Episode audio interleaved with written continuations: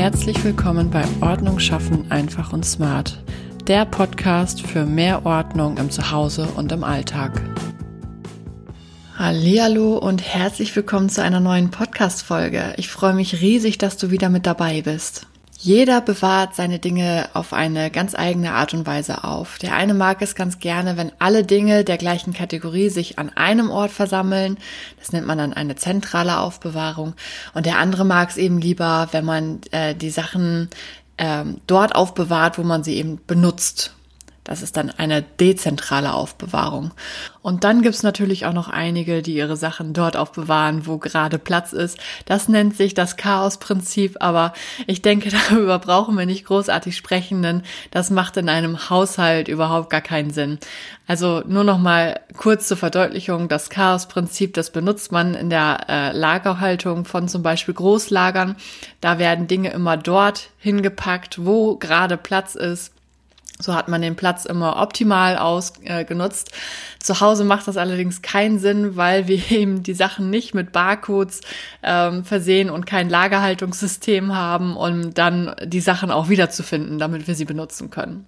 Dennoch geht's immer noch vielen so, dass sie ihre Dinge, also natürlich nicht alle, aber dass sie ihre Dinge dort aufbewahren, wo gerade Platz ist. Woran liegt das?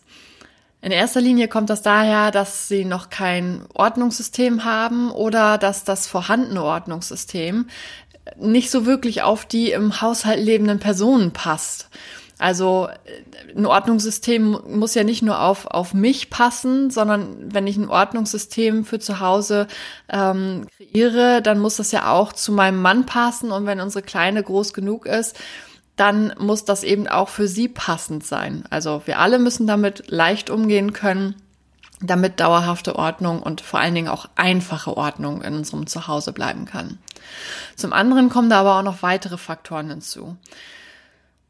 Da gibt es einmal ähm, den, den Punkt, dass vielleicht nicht genügend Platz vorhanden ist, weil noch nie ausgemistet wurde. Und je mehr Dinge sich in einem Haushalt befinden, desto schwieriger wird es auch, den Dingen einen festen Platz zuzuordnen, weil irgendwann ist der Platz einfach mal aufgebraucht. Ein weiterer Punkt ist, dass man noch nicht allen Dingen wirklich einen festen Platz zugeordnet hat, obwohl man eigentlich Platz hätte. Oder man hat schon einen festen Platz zugeordnet, aber es fehlen noch diese ähm, Routinen, die es braucht, um die Sachen später auch wieder an den eigentlichen Bestimmungsort wieder zurückzubringen. Nun ist aber ja die Frage, wenn du deinen Dingen einen festen Platz zuordnen möchtest, wie du dabei am besten vorgehen sollst oder vorgehen könntest. Sollen alle Dinge einer gleichen Kategorie an einem einzigen Ort aufbewahrt werden? Oder möchtest du sie lieber alle dort aufbewahren, wo du sie auch benötigst? Was macht denn eigentlich mehr Sinn? Die Frage vorweg kann ich sagen, kann man leider nicht ganz pauschal beantworten. Es ist nicht das eine oder das andere System das richtige System oder das einzig wahre.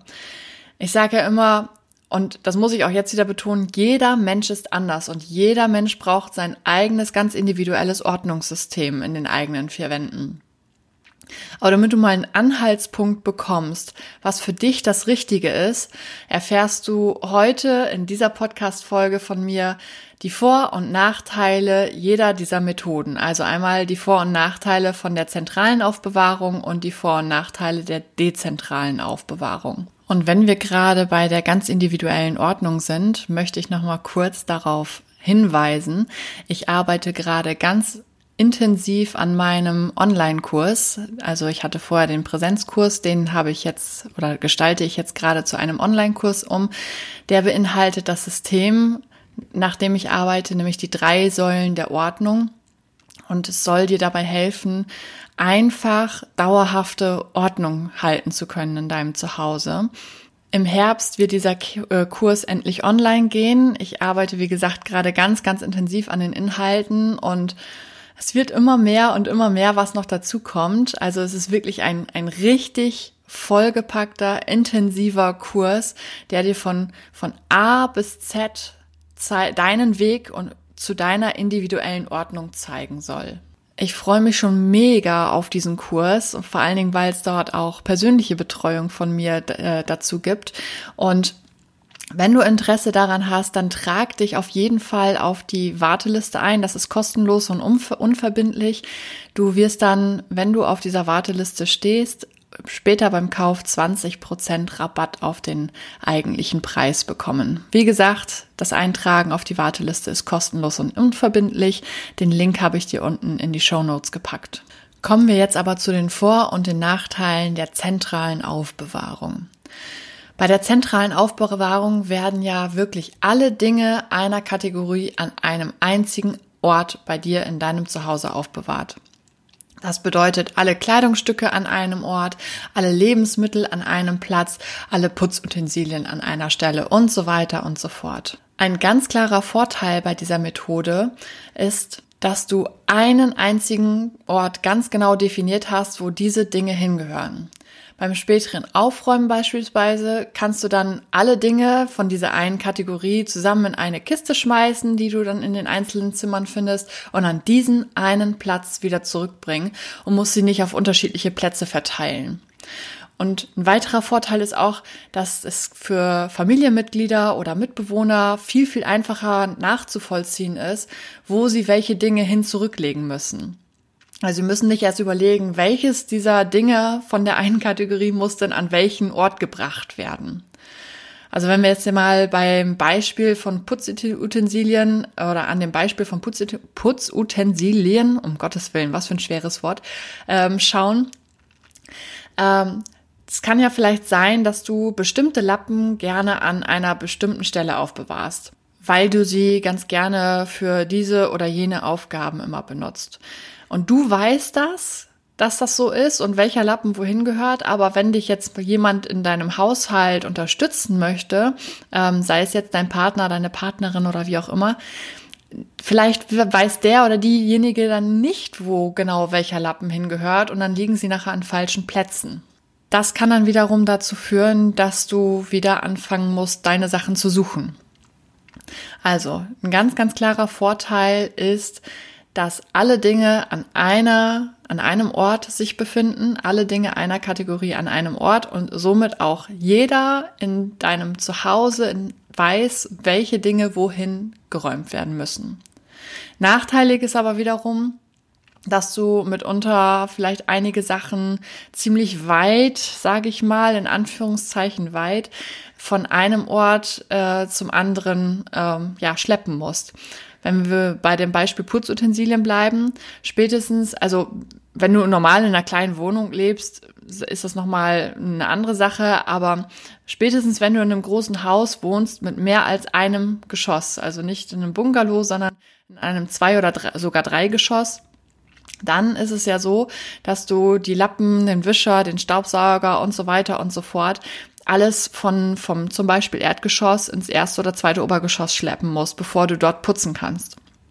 Und da ist dann wieder der Punkt innerer Schweinehund, den, äh, der da nicht um, ungenannt bleiben darf, denn es ist dann ultra nervig, nach der Benutzung die Sachen wieder wegzubringen. Und ähm, ganz oft sehe ich das eben auch, wenn ich bei Klienten bin, dass einfach irgendwelche Putzsachen irgendwo rumstehen. Und wenn ich dann frage, warum steht das da, dann kommt halt die Antwort, ja, der Putzschrank ist halt unten und ich habe es noch nicht geschafft, das wieder wegzubringen, weil die Hand noch voll war vom Dinge wegräumen und so weiter und so fort. Also der innere Schweinehund meldet sich viel, viel leichter, weil wir gerade keine Lust, keine Zeit oder irgendwas anderes ist, was uns daran hindert, die Sachen wieder an Ort und Stelle zurückzubringen.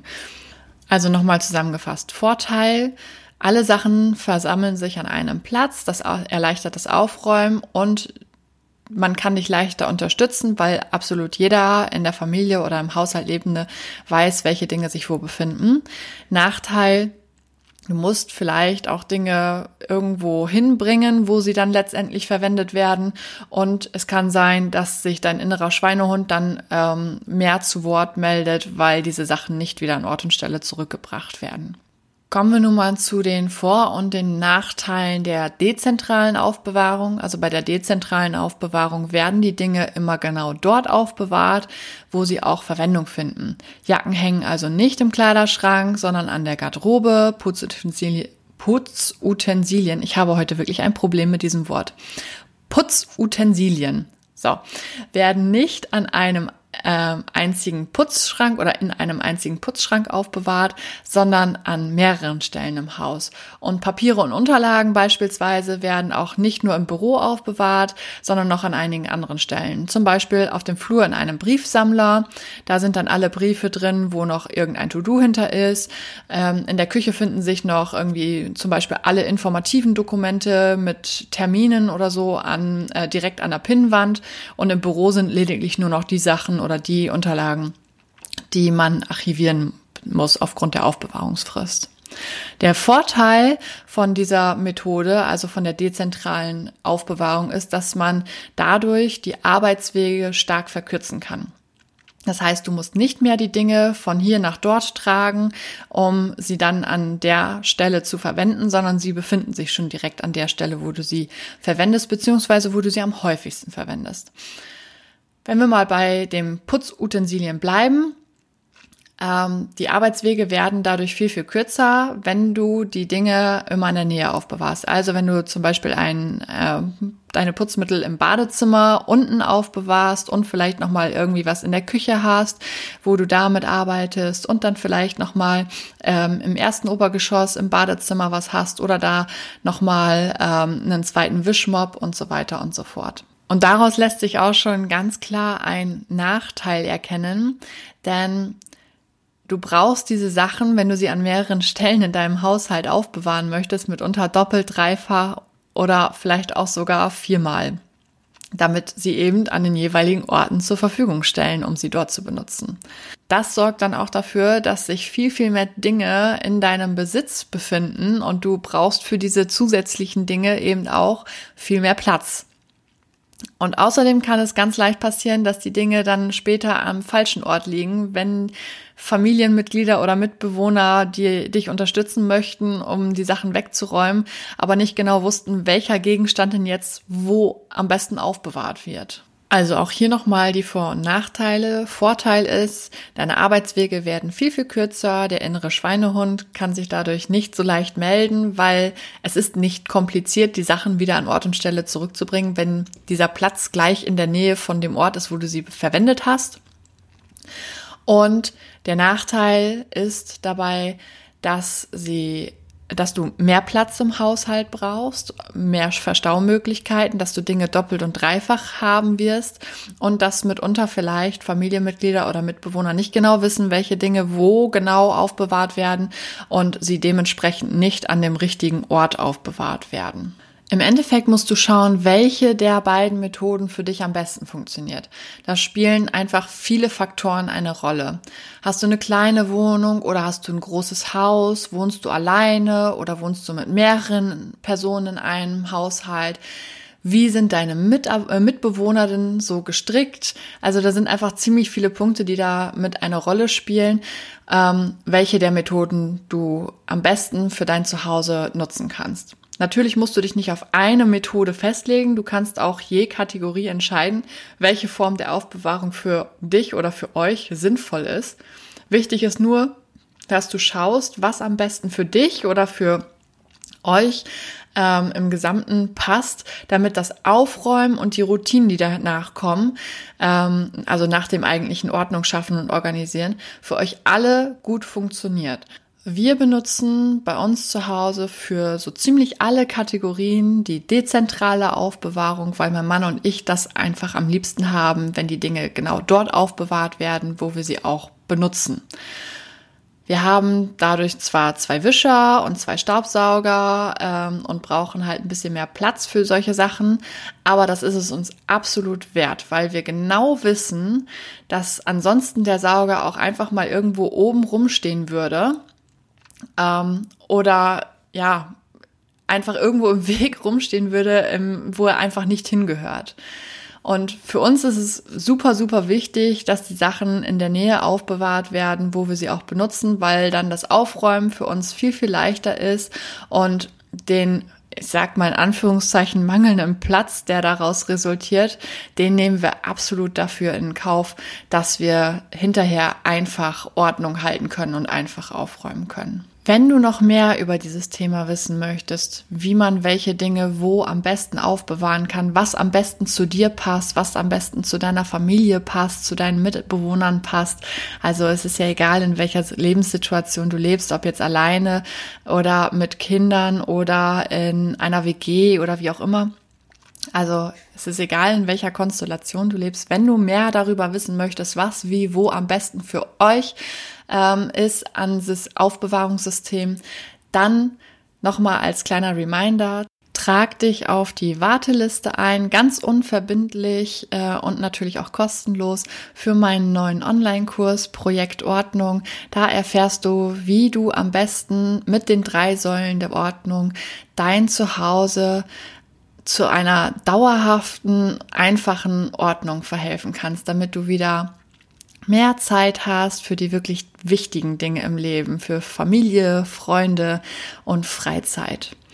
Ich freue mich auf jeden Fall auch von dir zu hören, wie du deine Dinge momentan aufbewahrst, was du Unterschied, äh, was für Unterschiede du bei den einzelnen Kategorien machst oder ob du überhaupt noch gar nicht nach irgendwelchen Methoden arbeitest. Schreib mir das doch auch gerne per Mail oder per direkte Nachricht auf Instagram.